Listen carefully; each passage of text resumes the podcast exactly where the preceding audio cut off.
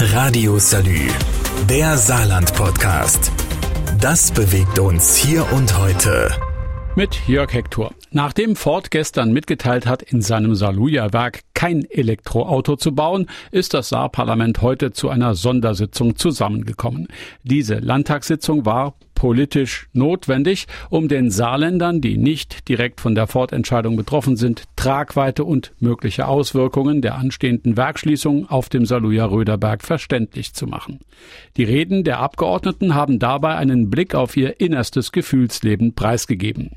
Wunden lecken, Wut verarbeiten, sich um keinen Preis der Welt unterkriegen lassen. Die Palette der Emotionen war breit und über alle drei Fraktionen verteilt. Das Parlament zeigt sich in erster Linie geschlossen, bereit zum Kampf um Arbeitsplätze. Damit ist die Aufgabe gestellt, aber den Gegner, den vermuten Einzelne in unterschiedlichen Ecken.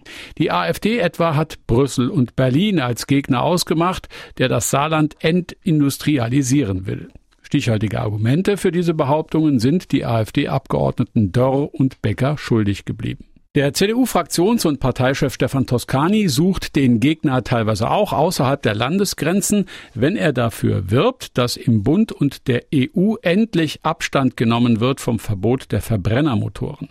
Es gäbe ja die Möglichkeit, CO2-freie Verbrenner zu entwickeln. Immerhin könnte das ein Grundstein für den Bestand der saarländischen Automobilindustrie sein. Auch hat Toscani angeboten, einen parlamentarischen Sonderausschuss zusammenzustellen, der sich auf Seiten des Parlaments mit den Transformationsaufgaben des Landes befasst. Er reagiert damit auf die Strukturwandelstabstelle, die in der Staatskanzlei entstehen soll. Gleichzeitig stellt Toscani aber auch fest, dass seine Partei jetzt in der Opposition sitzt. Dort zwar konstruktiv, aber auch in Konkurrenz zur Regierungspartei SPD an Plänen für eine stabile Saarindustrie arbeiten will. Er legt Wert darauf, dass es die SPD in Form von Ministerpräsidentin Redinger ist, die mit dem Versprechen von 400.000 sozialversicherungspflichtigen Arbeitsverhältnissen im Saarland die Regierung übernommen hat. Daran müsse sie sich messen lassen. Mit welchen Vorschlägen die SPD diese Fortscharte auswetzen will, das ist mein Thema nach dieser kurzen Pause. Radio Salü, der Saarland-Podcast. Das bewegt uns hier und heute. Täglich neu. Mit Jörg Hector. Der Landtag hat heute in einer Sondersitzung das Thema Ford und Röderberg behandelt. In einem sind sich alle Parteien einig gewesen in der Ablehnung der Maßnahmen. Ein bisschen mehr wird diskutiert darüber, wie denn jetzt diese Maßnahmen konkret in andere Rettungsleistungen für Arbeitsplätze umgesetzt werden sollen. Die SPD konzentriert sich beim Thema Ford auf Ford. Ministerpräsidentin und Fraktion geißeln das Unternehmen regelrecht als unfair, rücksichtslos und billig, jedenfalls wenig sozialverträglich und einzig dem Kapitalismus folgend.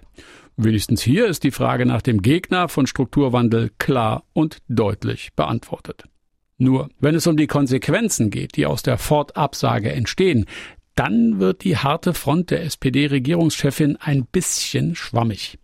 In ihrem Zehn-Punkte-Plan zur Rettung von Industriearbeitsplätzen, insbesondere Ford-Arbeitsplätzen, ist die Rede davon, den Autobauer nicht aus seiner Verantwortung gegenüber den Beschäftigten zu entlassen.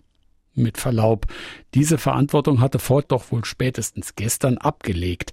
Und in einem weiteren Schritt erwartet Rehlinger vom Ford-Management eigene Ideen und Vorschläge, wie eine größtmögliche Zahl von Arbeitsplätzen über 2025 am Standort gesichert werden kann. Also ich denke mal, da kann sie lange warten. Das Ford-Management hatte ja erst drei Jahre Zeit, solche Ideen und Vorschläge zu machen. Das Ergebnis? Nix.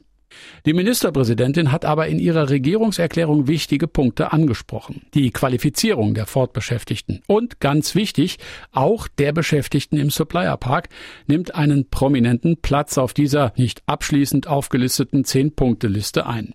Welche weiteren Maßnahmen folgen sollen, damit es nicht allzu viele Arbeitslose gibt und der Industriestandort Saarland weiterhin erhalten bleibt, gibt's nach dieser Pause. Radio Salü, der Saarland-Podcast. Das bewegt uns hier und heute. Täglich neu.